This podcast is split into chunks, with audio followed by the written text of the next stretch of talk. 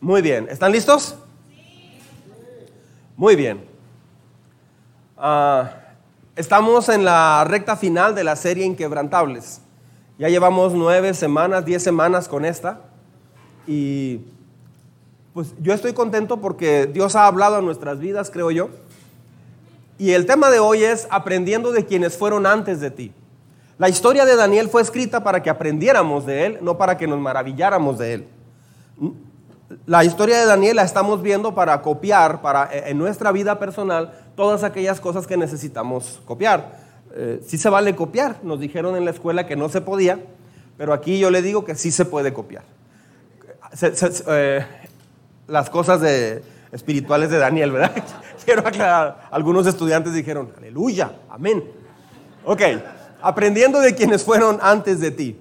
Ah,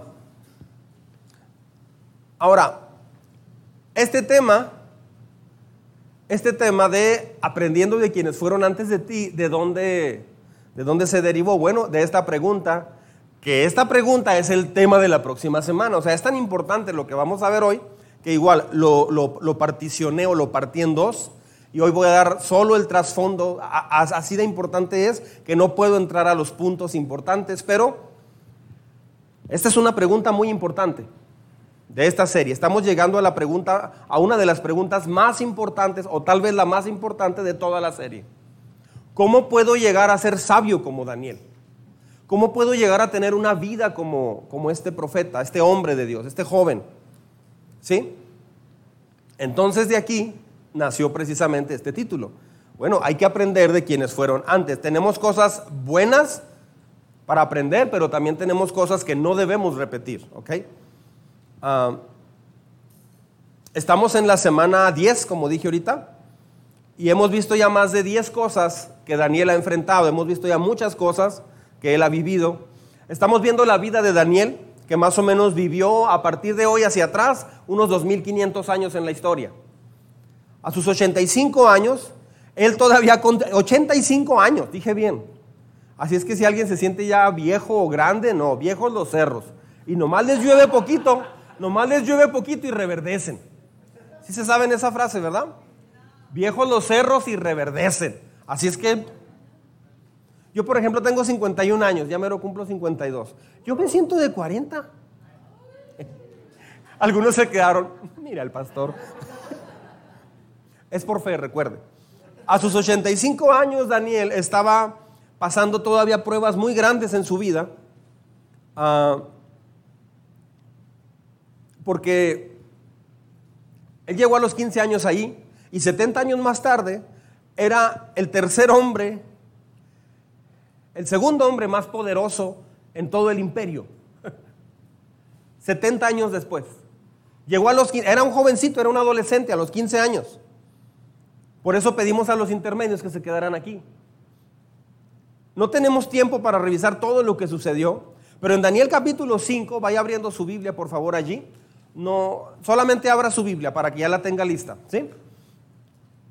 Es como cuando está en el semáforo y trae carro estándar y va a meter primera. Ya mete el clutch y ya lista, ¿sí? Ya listo para meter primera. Daniel capítulo 5. ¿Sí? Bueno, téngalo ahí, no, no es momento de ponerse a leer, no se va a poner a leer y se distrae y me deja de escuchar. Escúcheme, ahorita vamos a leer mucho al cabo. ¿Sí? ¿Dónde estamos ahora? En este capítulo 5. Y el rey Nabucodonosor, que era el rey más famoso, el rey de Babilonia, él construyó los jardines colgantes de Babilonia. Eh, y ya estamos en el punto donde él muere. Nabucodonosor muere, él tiene un encuentro con Dios, lo vimos la semana pasada, y él reinó por 45 años. Ahora, ¿quién lo sucede en el reinado? Su nieto, un hombre llamado Belsasar, sin T, solo Belsasar. A Daniel le pusieron Bel con, con pero acá Belsasar es el nieto de Nabucodonosor. Y eh, Belsasar fue un líder terrible, de lo peor que te puedas imaginar. Es increíble que un país se puede levantar o se puede caer por el líder. Un hogar se puede desmoronar o se puede reconstruir por el liderazgo, por el hombre por la, por la mujer, o sea, por el liderazgo. un líder absolutamente terrible. él era un, hombre de fiestas. ¿You know fiestas? Fiestas. Era el lunes y decía, ay, ya se voltea a trabajar. San lunes. O sea, iba, iba mortificado al trabajo el lunes. Cualquier semejanza con el personaje descrito es coincidencia. Y, ya el jueves ya traía cara de fiesta. O sea, ya este, desde el miércoles. Un día festivo y lo ponía desde el martes porque quería puentes y todo eso. Él era un rey que solamente vivía en fiestas. Era un malcriado real. O sea, nieto de, Nabucodonosor, un malcriado real. Tenía realeza, pero era un, un joven muy malcriado.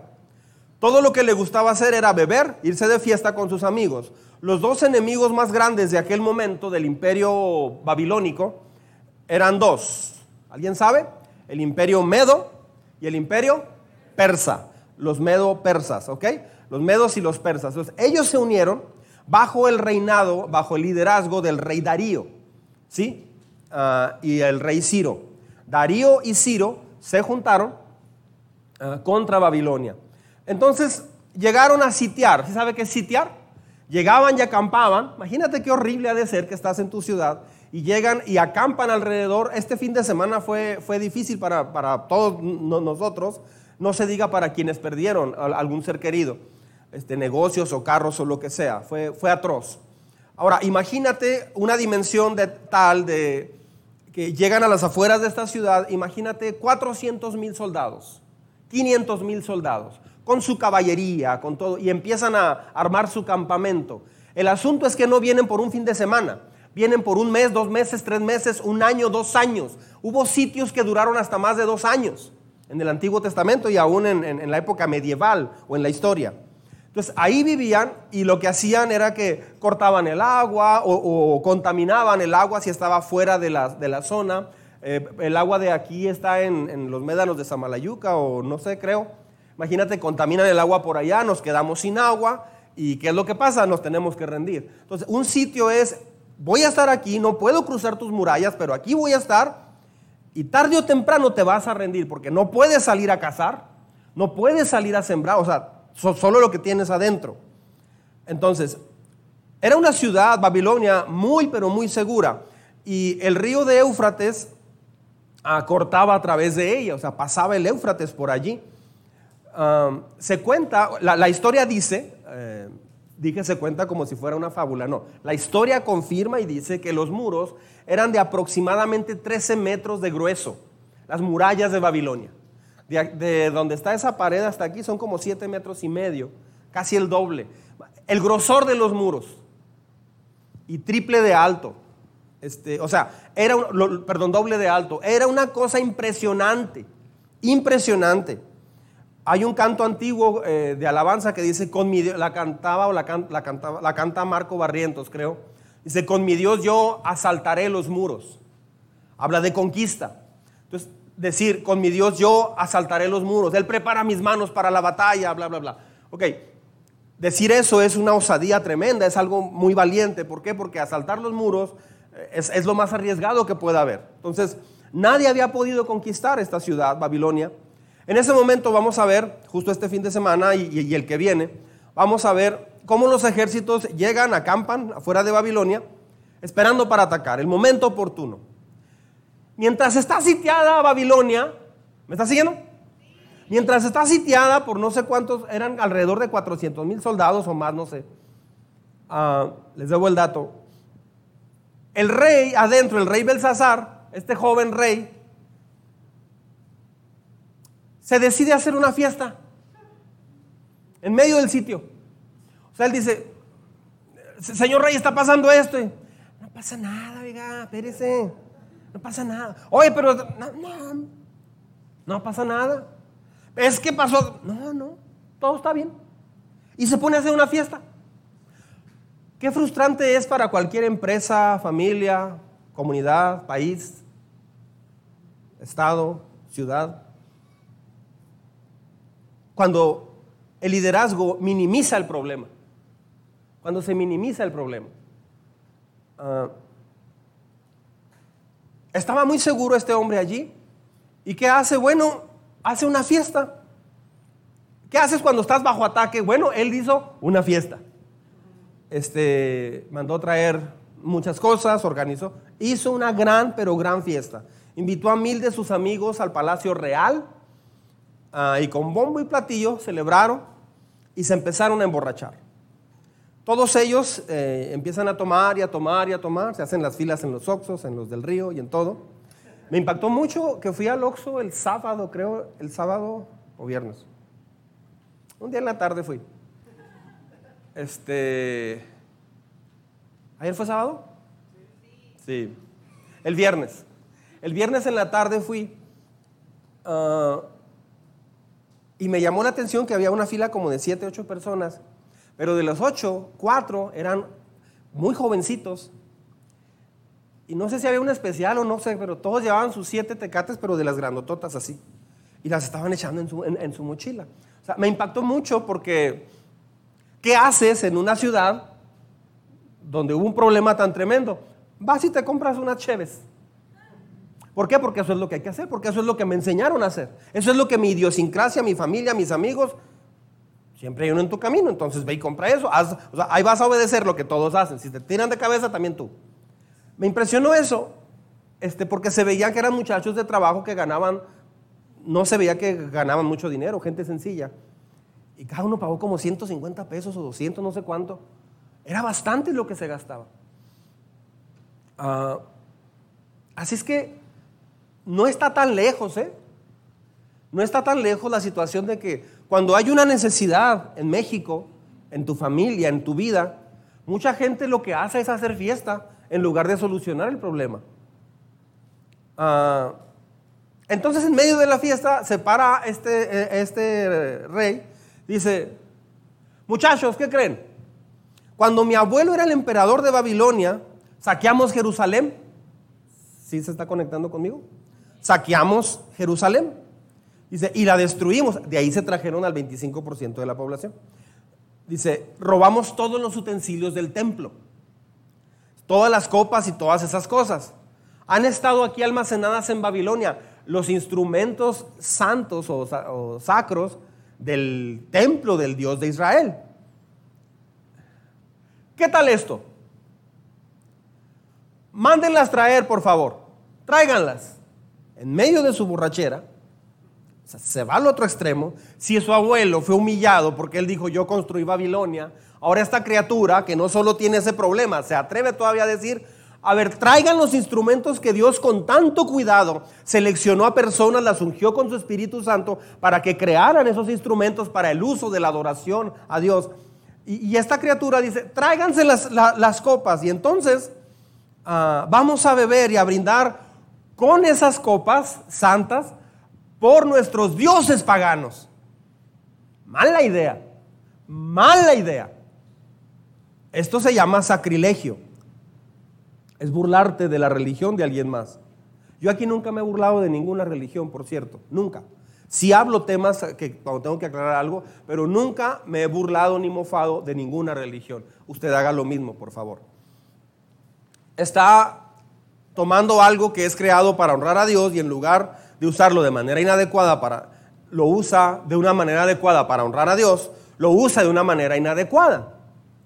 Ah, a mí me, partió el corazón, me ayudó, me, dolió mucho cuando una persona le enseñaron a tocar un instrumento en, en la iglesia, aprendió, pero después de un tiempo se puso a tocar rock. O sea, cambias el don o el talento que Dios te dio y lo usas para otra cosa. Ah, mire, sígame ahí en su Biblia, por favor. Bel, eh, Belsasar capítulo 5. Daniel capítulo 5. ¿Sí? Daniel capítulo número 5, versículos 1 al 6. ¿Está conmigo? Muy bien. Dice así. El rey Belsasar, ¿estoy bien? Ofreció un gran banquete a mil miembros de la nobleza y bebió vino con ellos hasta emborracharse. Mientras brindaban, Belsasar mandó que le trajeran las copas de oro y de plata que Nabucodonosor, su perdón, perdón su padre, había tomado del templo de Jerusalén. Y así se hizo. Le llevaron las copas y en ellas bebieron el rey y sus nobles junto con sus esposas y concubinas. Ya borrachos se deshacían en alabanzas a los dioses de oro, plata, bronce, hierro, madera y piedra. En ese momento, en la sala del palacio, vea esto, apareció una mano que a la luz de las lámparas escribía con el dedo sobre la pared blanca de la pared, mientras el rey ah, observaba la mano que escribía. El rostro le palideció del susto, las rodillas comenzaron a temblarle y apenas podía sostenerse. Ah, hasta ahí. Ahorita seguimos leyendo. No sé acerca de esto cómo fue porque no estuve allí, pero el origen de esa expresión, le temblaban las rodillas, te dice mucho.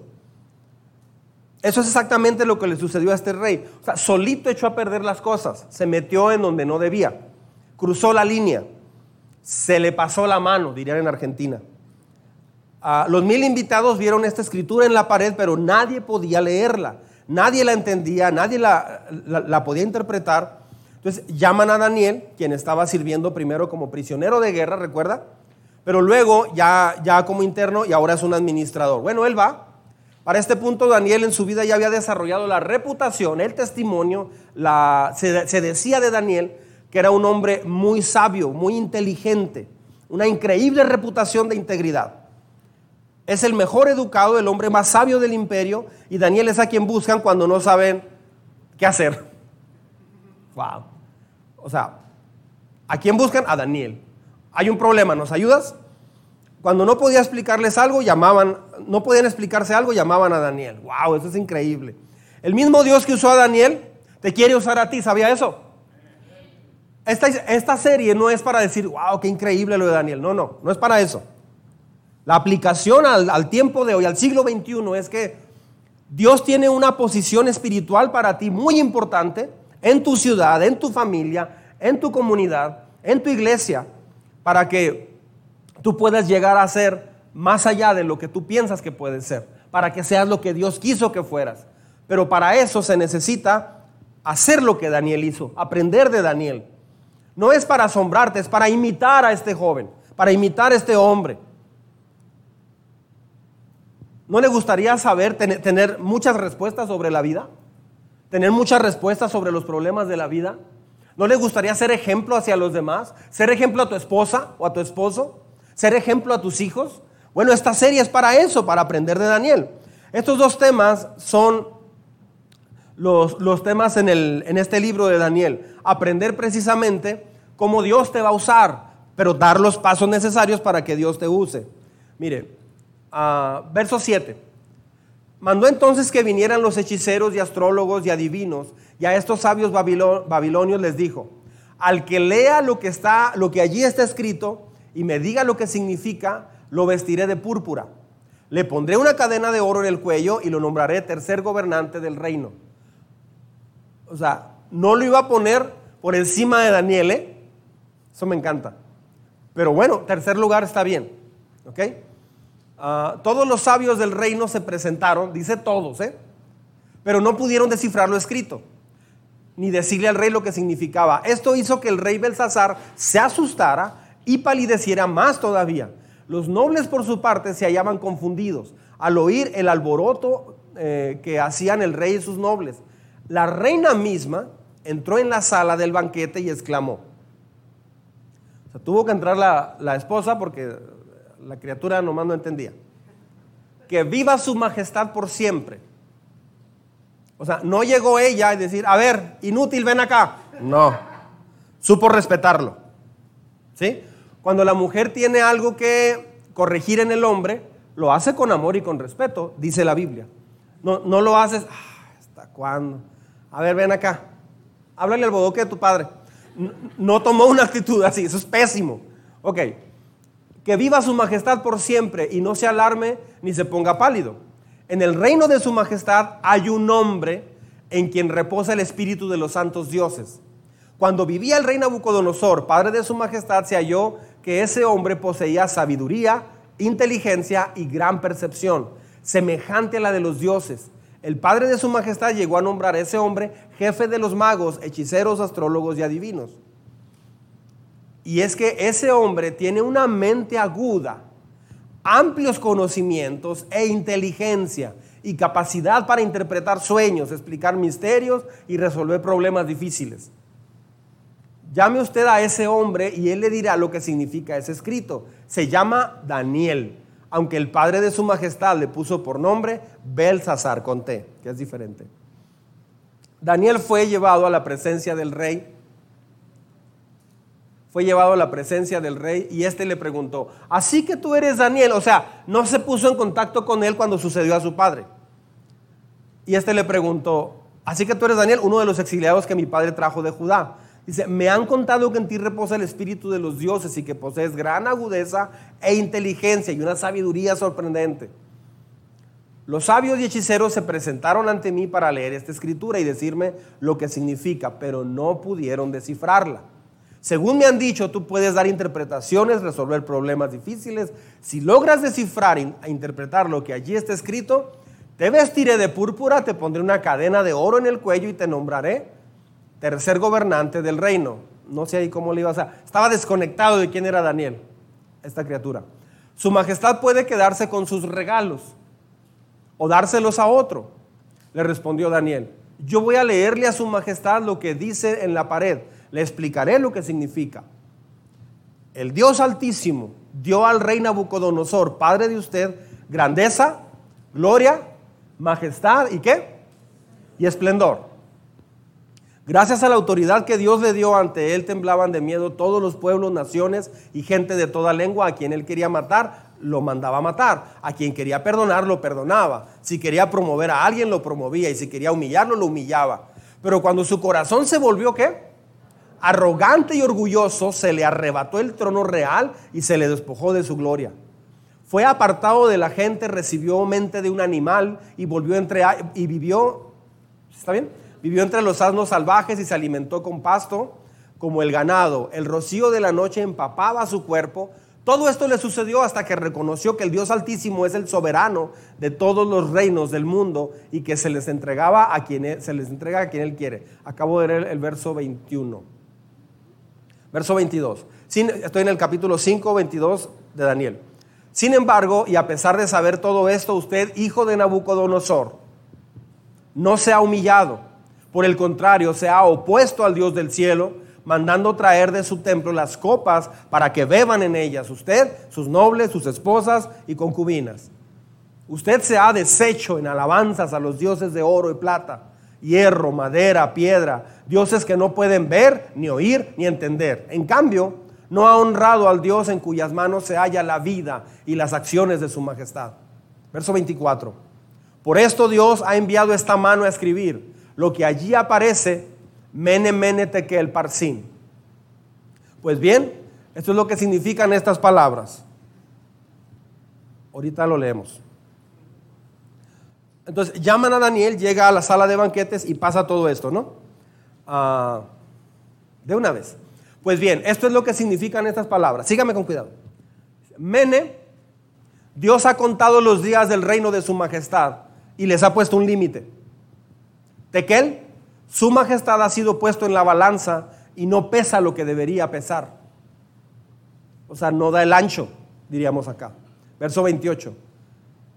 Parsin, el reino de su majestad se ha dividido y ha sido entregado a los medos y a los persas. nadie podía entender esto porque estaba, ¿en qué idioma cree que estaba? En arameo. Esta es la única frase aramea en todas las escrituras hebreas en el Antiguo Testamento. El Antiguo Testamento fue escrito en hebreo, pero esta es la única escritura, la única parte original que se menciona en arameo. Ya después se agregaron algunas otras, pero esta fue la primera y la más importante hasta, toda esta etapa. Todo lo demás fue escrito en hebreo en realidad, ya después en griego. Por cierto, el idioma que Jesús hablaba era arameo. Así es que esta lengua, esta escritura son palabras arameas. ¿Coincidencia? No lo creo. Daniel interpreta y traduce todo esto y ya le explica lo que ya, ya acabo de leer.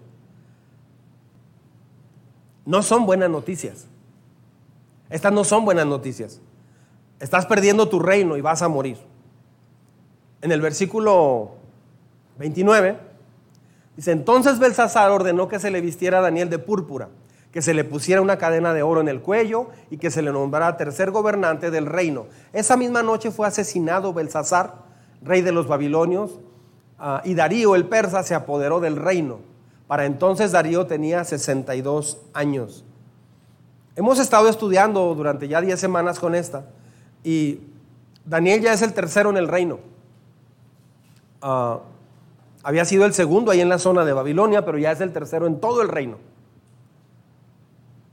Belsasar fue asesinado y Darío el Medo toma su lugar. La arqueología dice que fueron invadidos, pero no derribaron los muros. O sea, no fue derribando los muros como entraron a Babilonia.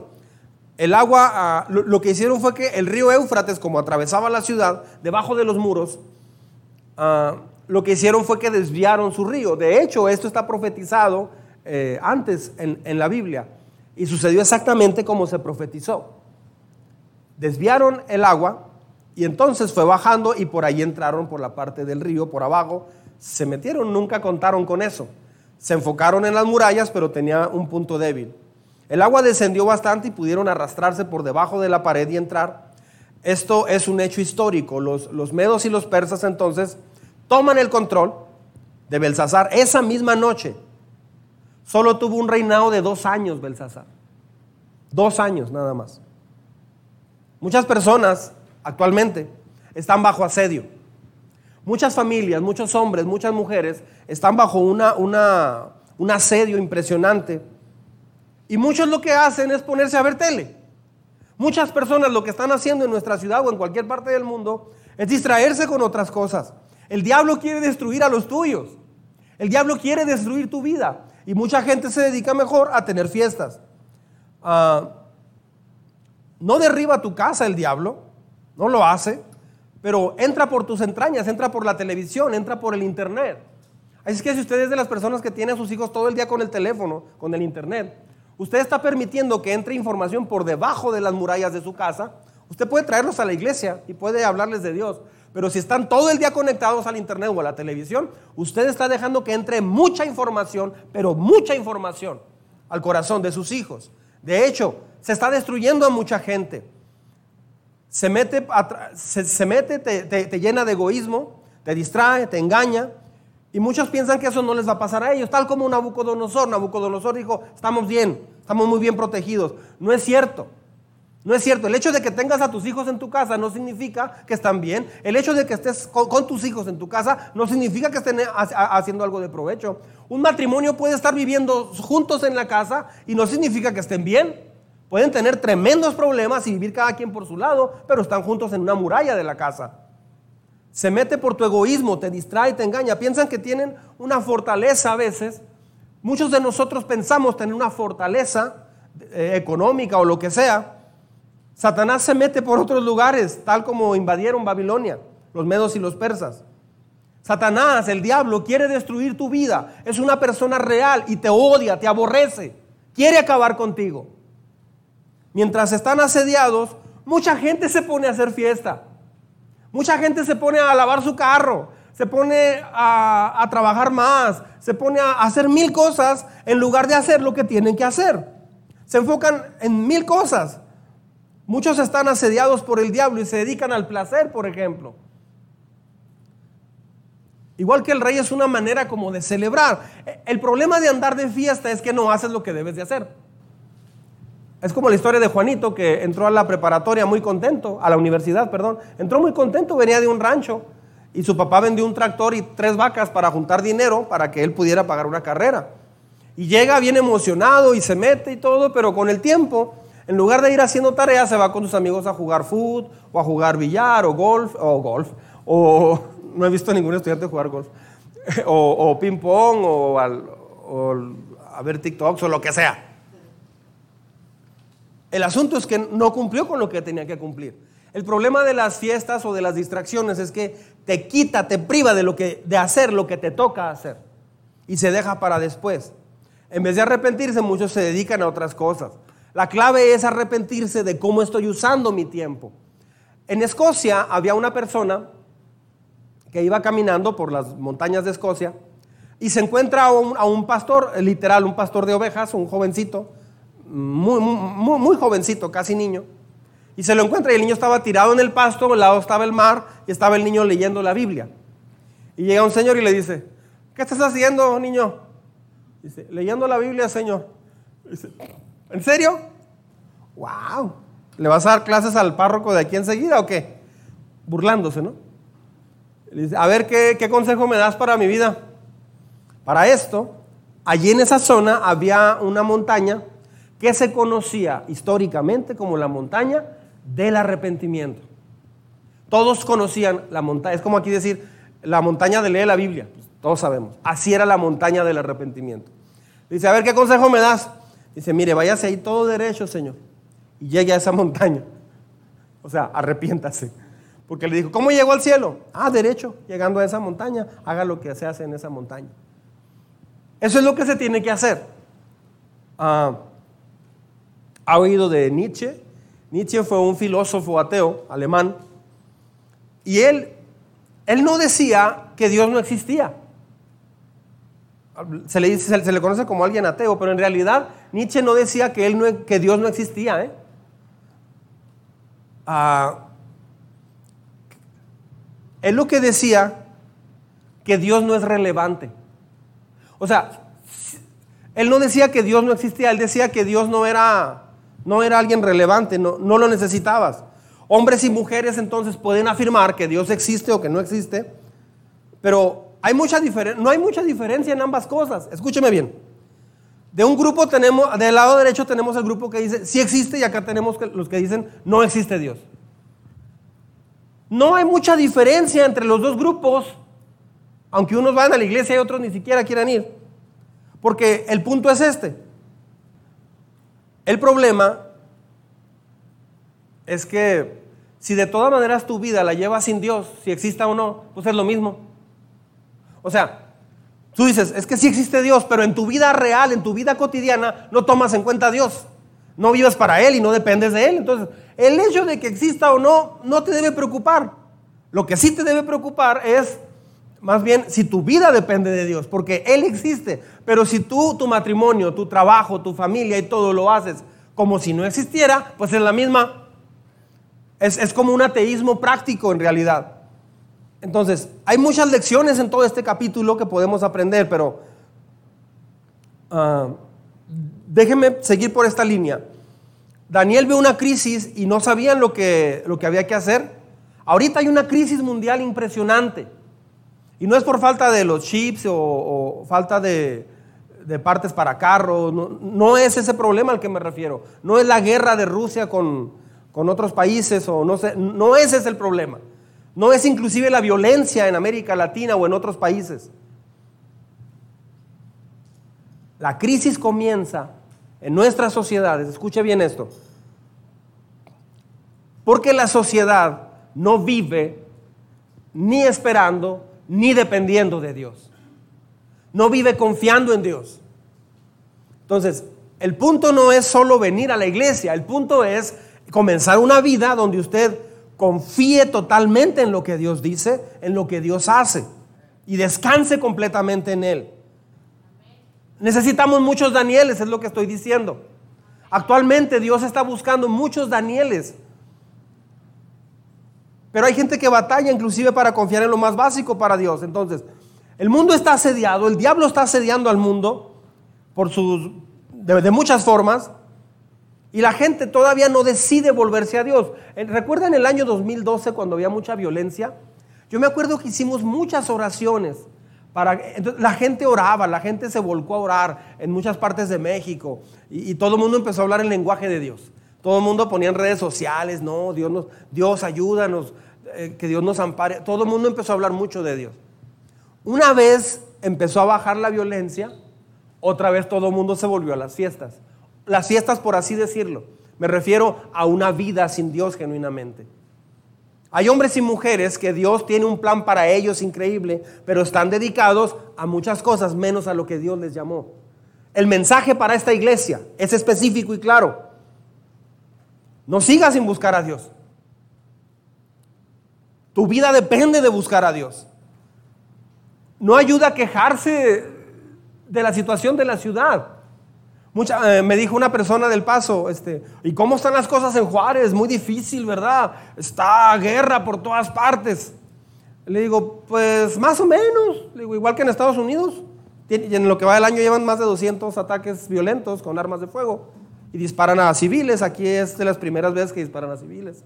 Típicamente es entre guerra de, bandas. Le digo, no le dije para devolverle así, no. Le, dije porque en él estaba la mirada de, tan mal que está la cosa en México. Le digo, es que es en todo el mundo. Me dice, tiene razón, tiene razón. Ah, yo a veces he ido a Walmart y se oye un sonido como un balazo y todo el mundo voltea nervioso, me dijo él, Walmart en el paso. Entonces, mucha gente dice, ay, es que necesitamos hogares seguros, necesitamos un país seguro donde no haya guerra, donde todo esté bien. Pues puede ir a Noruega, puede vivir en Suiza, en un pueblito recóndito de Italia, donde le van a pagar hasta por vivir ahí. Pero ¿qué vas a hacer ahí? ¿Pizza todo el día? ¿Qué vas a hacer ahí? ¿Andar paseando por los montes? Ahí. ¿Vas a andar en los montes Pirineos, en, no sé, en los Alpes suizos? ¿Vas a andar ahí? ¿Y luego qué? No, pues ver el lago. ¿Y luego? Pues me meto. Está muy fría el agua, hombre. Mejor vaya a Vallarta. Este, no, pues es que está muy bonito los paisajes. Y luego, ¿para eso Dios no te trajo a la tierra? O sea, mucha gente dice, es que allá puedo trabajar y puedo ganar mejor. Y luego, pues me compro una casa más bonita. Ok, y luego, pues también un carro más bonito. Y luego me voy de viaje a México. Es como los que viven aquí, quieren ir al paso, ay, el paso, ¿dónde compro? Y los que se van al paso, dicen, ay, vengo burritos Tony, o vengo a comer gorditas de nata, o no sé. O sea, así pasa. Ah, no, la meta no es, escúcheme bien por favor. Babilonia estaba muy bien, todo estaba excelente. Pero el problema es que los babilonios estaban viviendo solamente para celebrar en la vida, celebrarse a ellos mismos. Nunca el ser humano vino a la tierra para eso, Dios no lo trajo a la tierra para eso. Dios tiene un plan donde al final de los tiempos mucha gente se está perdiendo actualmente. El problema no es si te van a matar, o si te van a atropellar, o si te va a dar un infarto, o te vas a caer de una azotea y te matas. Eso no es el problema. Todos vamos a morir. ¿Sí sabía eso? Todos vamos a morir, unos antes, otros no sé, unos fuera de tiempo, porque no se cuidaron o lo que sea. Pero vas a morir, voy a morir, vamos a morir, eso es un hecho. Tiene que asimilarlo, porque me tocó ver este, eh, en este fin de semana, andaba gente asustada. Ay, no, está bien feo. Y luego todo el mundo entra en psicosis y empiezan a platicar cosas que no. Por favor, no usen los chats del arca o así para comentar cosas que no están comprobadas. No, que Paquita la del barrio se hizo novia del Mencho y no sé qué tanto. o sea, empezaron a decir una bola de cosas, varias personas, aún de la iglesia. no, que conozco a alguien de no sé dónde que dijo, no, eso es puro, dicen que dice que anduvo diciendo, aunque sea verdad aunque sea verdad que, detrás esté desencadenando, yo sé muy bien que detrás de todo esto hay una maldad deplorable en este planeta. Yo lo sé, mejor que mucha gente. Pero, ¿por qué voy a hablar de eso? Dios nos mandó a hablar mejor de lo que Dios vino a hacer a la tierra y es salvar a la gente de ir al infierno. O sea, la, más urgente misión que tenemos no es orar para que México esté tranquilo y poder ir a vacacionar a gusto o poder ir a Lesmar a gusto a comprar para hacer unas enchiladas. Invitar al pastor a comer. No, e, eso no es lo más urgente. Lo más urgente es eh, ahorrarle a la gente ir al infierno. Y lo más urgente es que la gente entienda que Dios es real, te ama y tiene un plan increíble para tu vida. Que el, daño que has tenido en tu corazón cada vez que has tomado decisiones, te han partido el corazón, te han quebrado tu vida mil veces, tus planes no han salido o te sientes bien vacío. Dios vino a la tierra por eso. Él vino a mostrarnos el camino. Le preguntaron, entonces dinos por favor, dinos cuál es el camino. Dinos cuál es la verdad. Estamos buscando la verdad. Dinos dónde se encuentra la vida. Él dijo, las tres respuestas en uno. Yo soy el camino. Yo soy la verdad. Y yo soy la vida. Entonces, Este texto nos dice, hay mucho que podemos aprender de aquí, pero el mensaje central es una vida para nosotros. Tenemos que aprender de los babilonios, de Nabucodonosor, tenemos que aprender de, de su hijo, Belsasar, lo que se debe hacer y lo que no se debe hacer. Muchos buscan la respuesta de lo que pasa en la ciudad, pero Dios te busca a ti para que te levantes como Daniel. Es, eh, o sea, el enfoque de nosotros es, ay, a ver el gobierno qué va a hacer, a ver qué, qué, pasa con las cosas. O sea, todo el mundo está así. Dios no está pensando en eso porque eso no es el problema principal. El problema principal es que Dios está buscando Danieles que digan, Señor, yo a partir de hoy quiero comenzar a vivir para ti. Ya me cansé de vivir con mis fuerzas, con mis propios propósitos. Ya intenté muchas cosas a mi manera. Quiero intentarlo a tu manera, Señor. Dios está esperando una respuesta nuestra. Nosotros estamos esperando una respuesta de Dios a través de las autoridades. Y que los grupos ya no se peleen, que las drogas se acaben, que paguen mejor, que baje la inflación otra vez y, y, que todo esté muy bonito. Que hagamos un, un Disneylandia aquí en Juárez y que nos pongan una playa. Ay, me encantaría eso, nadar con un delfín. Este, la vida no es eso. Babilonia estaba celebrando su propia victoria, su propia vida, su propio placer. Estaba celebrando sus planes, sus metas, sus logros. Babilonia vivía del recuerdo de antaño de Nabucodonosor. Mucha gente le ha oído decir, el México de oro, el México de oro, cuando tintan, cuando los estudiantes iban con corbata a la universidad. Sí, sí pasaba. Me dicen los chavos, ah, iban con corbata y saco. Así, y no era la graduación, era clase normal, así. Dios te ve a ti. ¿Por qué vemos el pasado?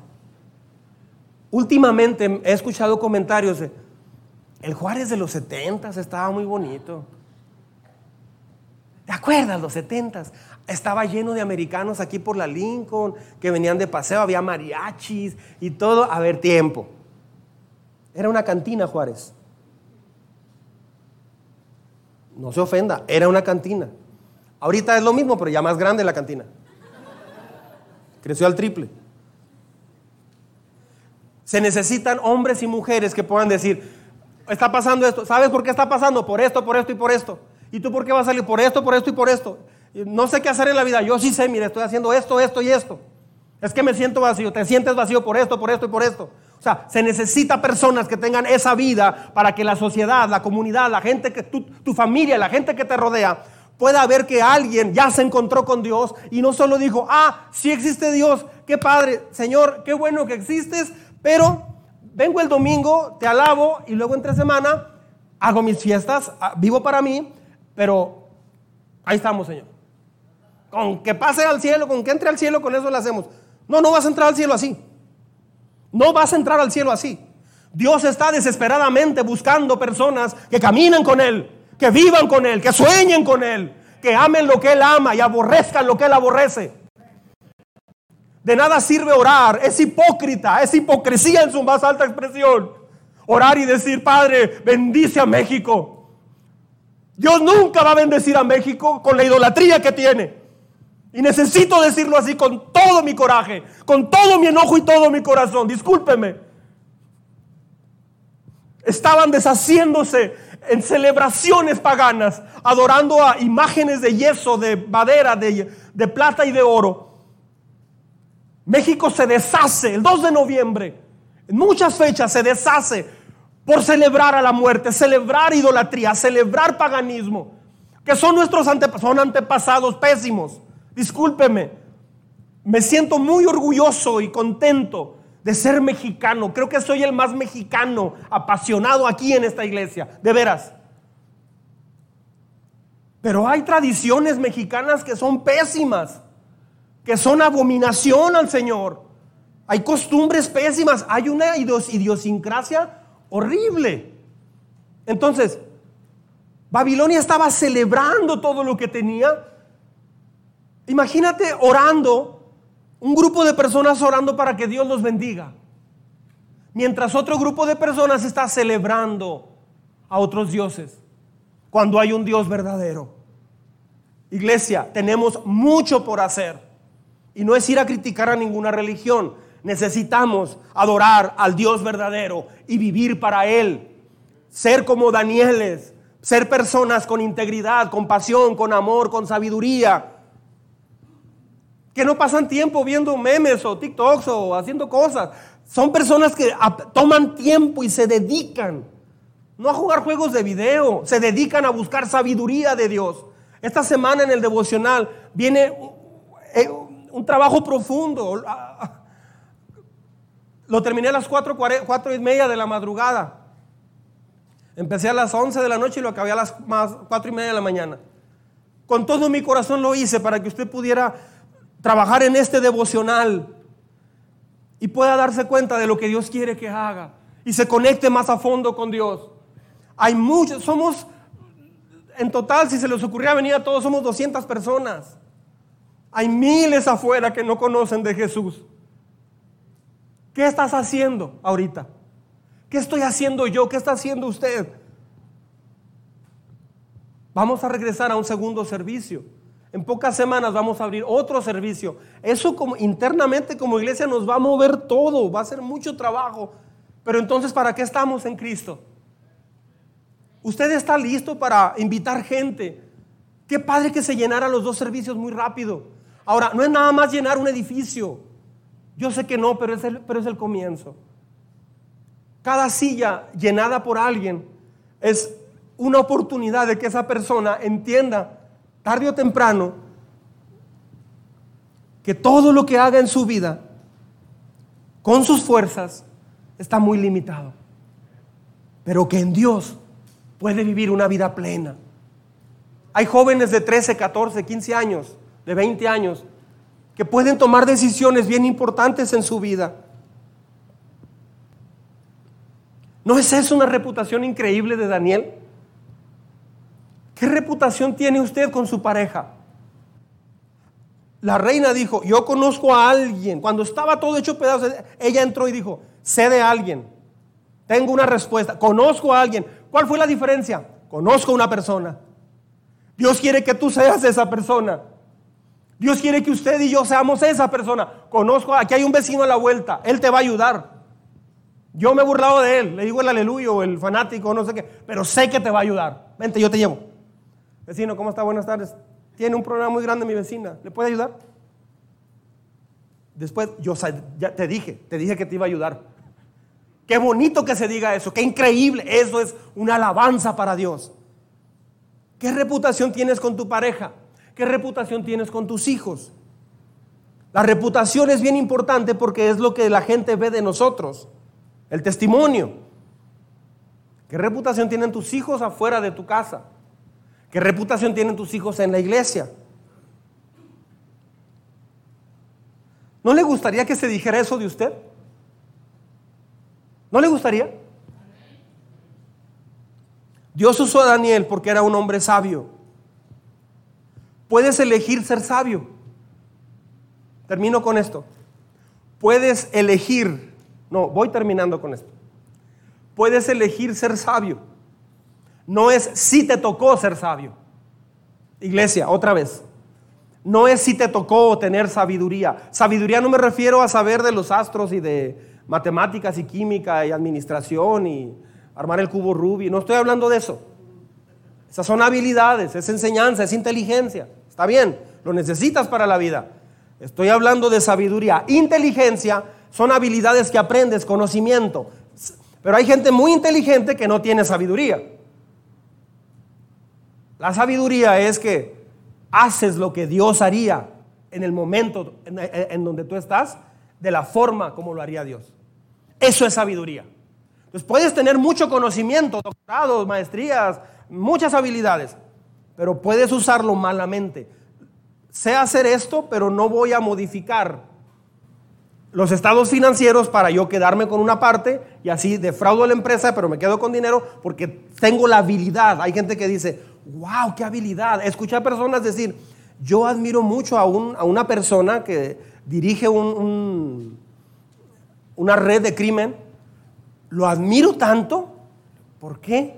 Porque tiene una capacidad para controlar a miles de personas. Es un superdotado, mis respetos. Le digo, sí tiene inteligencia, pero no tiene sabiduría. Ya después, cuando andaban matando a alguien de su familia, le dije, ¿sigues admirando a esa persona? Y dice, no, ya no. Es que no admires las habilidades de alguien solo por admirarlas. ¿Cómo puedo llegar a ser sabio? ¿Cómo puedo llegar a ser sabio? Como Daniel. Son cinco puntos. Los vamos a ver la próxima semana. Si, no, si, lo, si entro ahorita me llevo otra hora. No puedo verlos ahorita. Tenía que dar todo este trasfondo. Pero voy a cerrar con esto. Escúcheme por favor. Regáleme dos minutos más, termino con esto. ¿Por dónde empezar? Ahora, en el devocional ya entro a los puntos, ¿eh? En el devocional ya entro de una vez a, uno, dos, tres puntos. Pero no lo veo ahorita, véalo en la semana. Nunca te vas a convertir en amigo de Dios en tu tiempo libre.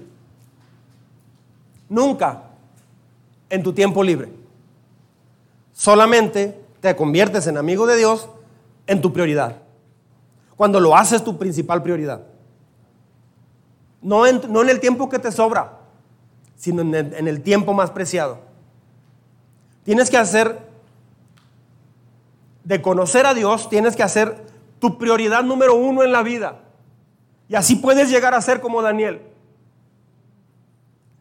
Pablo llegó a decir, por allá en Filipenses 3, Ah, él llegó a decir, todo, todo lo demás no vale nada en comparación al infinito valor de conocer a Cristo Jesús. Nada tiene valor para mí, nada. Porque este hombre que sería actualmente un premio Nobel se atrevió a decir algo así? Por algo lo dijo.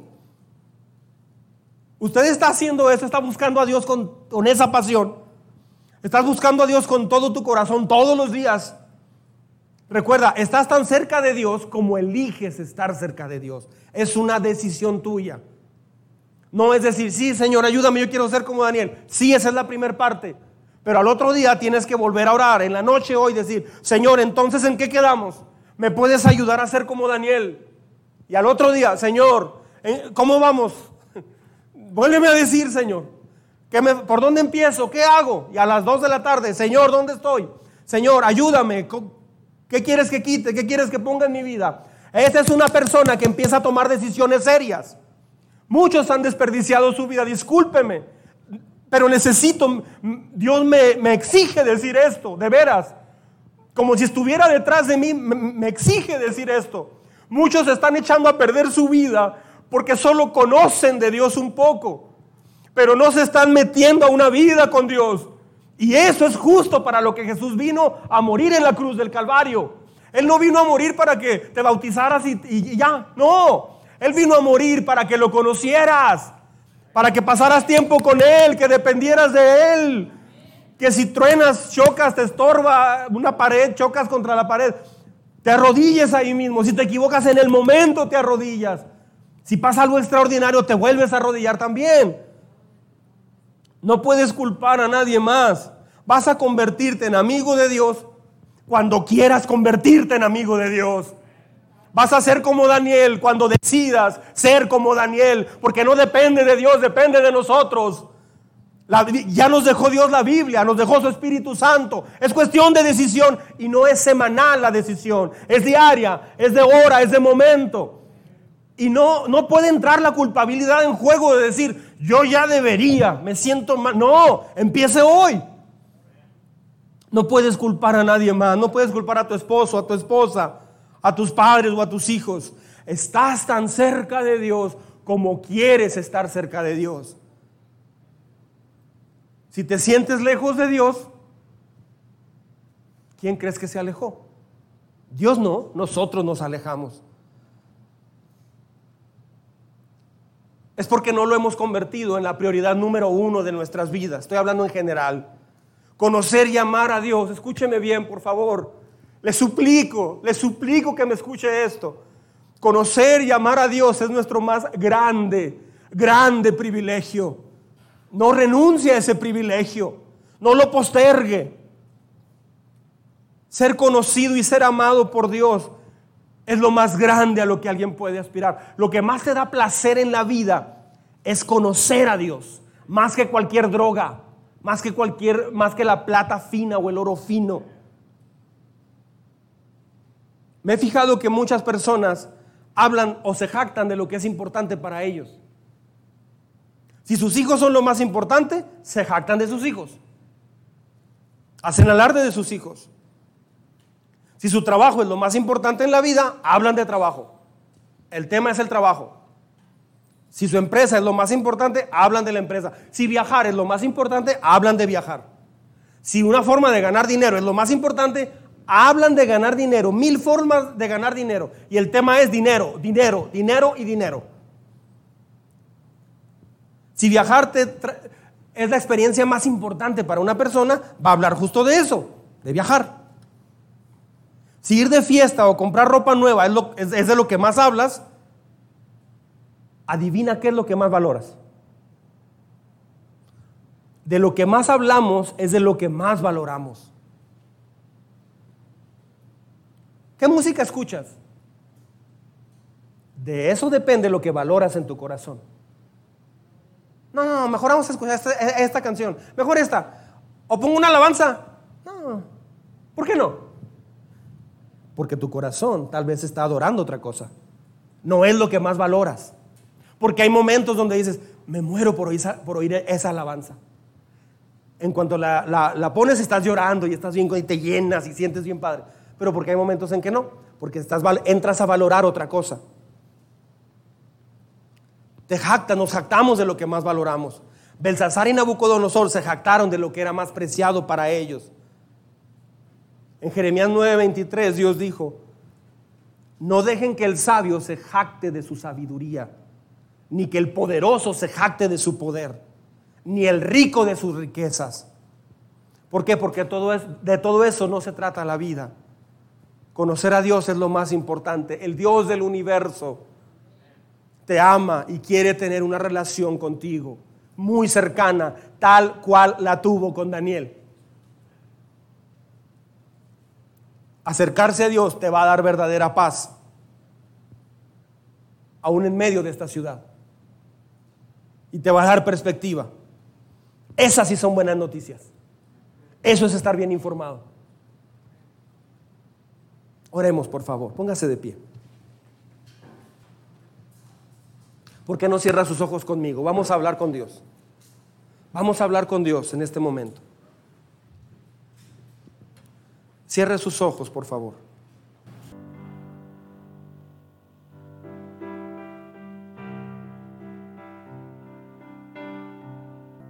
Si usted a través de este tema, de este mensaje, de parte de Dios, se dio cuenta de que usted valora otras cosas más que Dios, tu escala de valores es humana, es humanista, no es espiritual no demuestra que Jesús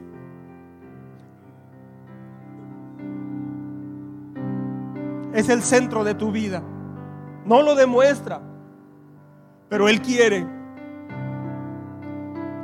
Él quiere tener un trato más profundo contigo, iglesia. Él quiere hacerte inquebrantable.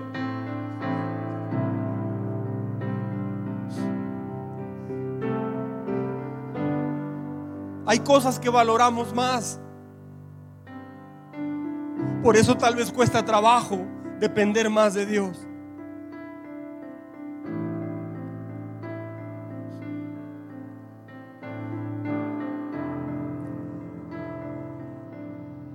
Yo quiero hacer un llamado a todos aquellos que hoy se dieron cuenta que sí aman a Dios, si quieren caminar con Él. Pero ya sobre la rutina, sobre la marcha, en el trajinar de la vida, en los problemas de la vida, las preocupaciones, el dinero, lo que sea, no lo logran. En lugar de seguir intentándolo por sus fuerzas y con su culpabilidad, ¿por qué no viene hoy y le dice a Dios, no puedo? Ayúdame, Señor. Quiebra en mí lo que yo no he podido quebrar. Yo no he podido con mis fuerzas, con mi decisión, mi persistencia. Hoy necesito que tú me saques del hoyo humanista donde estoy, porque quiero confiar en ti. Si hay alguien que Dios le habló y está listo para venir y decirle, Señor, yo quiero aprender de lo que Daniel vivió quiero valorarte a ti por encima de cualquier cosa en la vida cotidiana. No estoy hablando de servir a Dios. Servir a Dios es en segundo lugar. Primero es lo que tú eres. Servir a Dios cualquiera puede servir a Dios.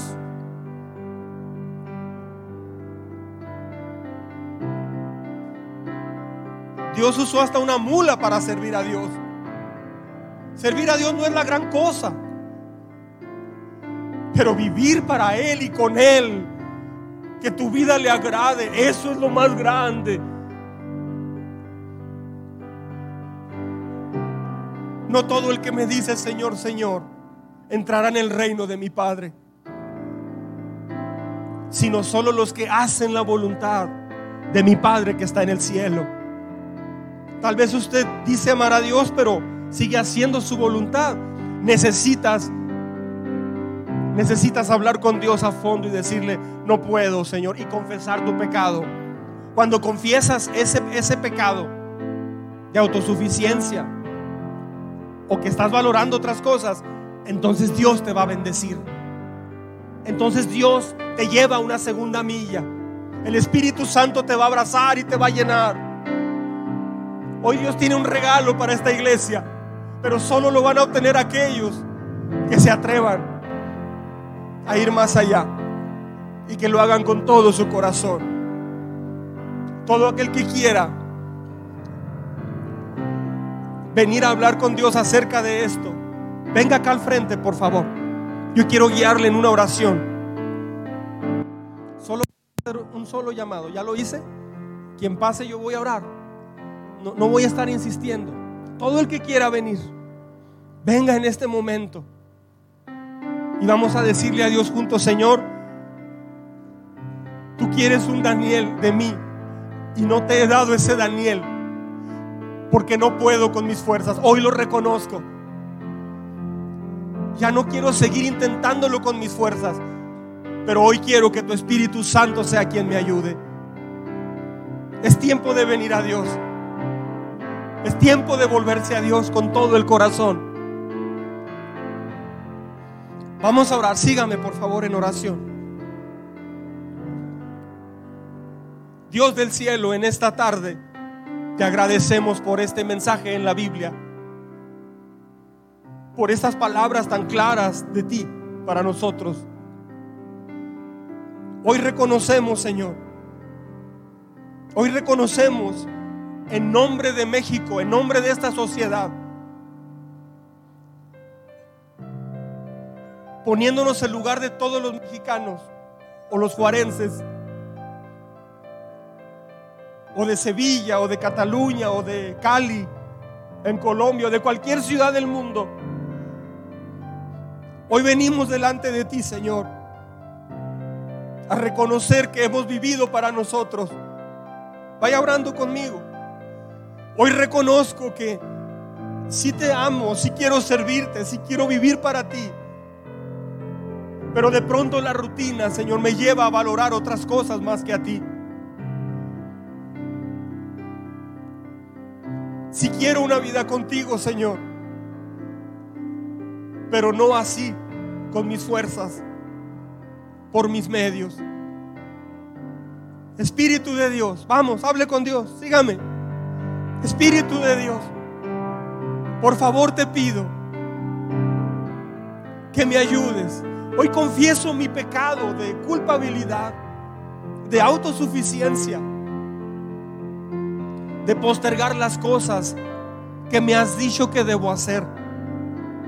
Las he postergado por miedo a dejarme guiar por ti, tal vez. Las he postergado porque me pongo a hacer otras cosas Tal vez no una fiesta, pero sí una distracción. Tal vez el trabajo, la escuela o el entretenimiento lo he puesto como mi propia fiesta. Cuando en realidad estoy asediado. Y no alcanzo a ver el peligro que corro o que corre mi familia. Pero hoy, Señor, reconozco ese pecado. Hoy te pido perdón por eso. Y te suplico que fortalezcas mi vida, que fortalezcas mi alma. Yo no puedo. Sácame tú, Señor, de este hoyo. Renueva mi corazón. Establece tu palabra en mi vida. Dame fuerzas como el búfalo, Señor. Enséñame a conocerte más. Enséñame a depender de ti. No quiero que sea solo una imagen en mi vida o una idea. Quiero sentirte. Ven y abrázame, Señor. Vamos, clame a Él. Clame a Él, invítelo. Ven a mi vida, Señor. Dame sabiduría. Tú dices que la vas a dar a todos los que te la pidan. Dame sabiduría para llevar una vida que te agrade. Enséñame a ser un papá, Señor, que quiere ser como tú. Porque yo soy el héroe o el héroe para mi hijo, para mi hija. Ellos me ven como héroe, Señor, pero tú sabes que no soy un héroe. Por eso enséñame a ser como tú. Porque ellos quieren ser como yo. Y no quiero desilusionarlos cuando crezcan. Enséñame a vivir y depender de ti, Señor. Quiebra la autosuficiencia en mi vida, Padre. Vamos, dígale, iglesia, esto. Quiebra la, la autosuficiencia, quiebra el orgullo en mí. Hoy reconozco que lo que tengo, lo que soy, es por tu amor y tu gracia. Hoy te he confesado mi pecado, Señor. En la semana hay mucho más que hablar a través del devocional. Sígueme hablando. Ayúdame a escucharte. Ayúdame a orar. Enséñame una vida de oración porque yo no he podido con mis fuerzas. Enséñame a ponerte en el centro de mi vida y no estudios, trabajo, una relación o lo que sea. Gracias, Espíritu de Dios, por tu presencia en mi vida. Gracias por tu amor. Gracias porque este tema me duele, pero me hace reaccionar y sacude lo más profundo de mi ser. Ahora puedo declarar que en ti soy más que vencedor, pero en ti, Señor, no en mí. Enséñame una vida de dependencia de ti. Enséñame una vida donde vea el cielo abierto cada día, vea milagros alrededor mío. Eso no está destinado para alguien en especial. Tú lo has destinado para mí. Pero yo me he encerrado en mi palacio en una fiesta. Perdóname y ayúdame. Gracias. Porque hoy me llamas. Con lazos de amor hoy me estás llamando a tu presencia. Gracias porque hasta aquí me has guardado. Ayúdame a contar bien los días, a vivirlos bien. Ayúdame, Señor. En el nombre de Jesús. En el nombre de Jesús.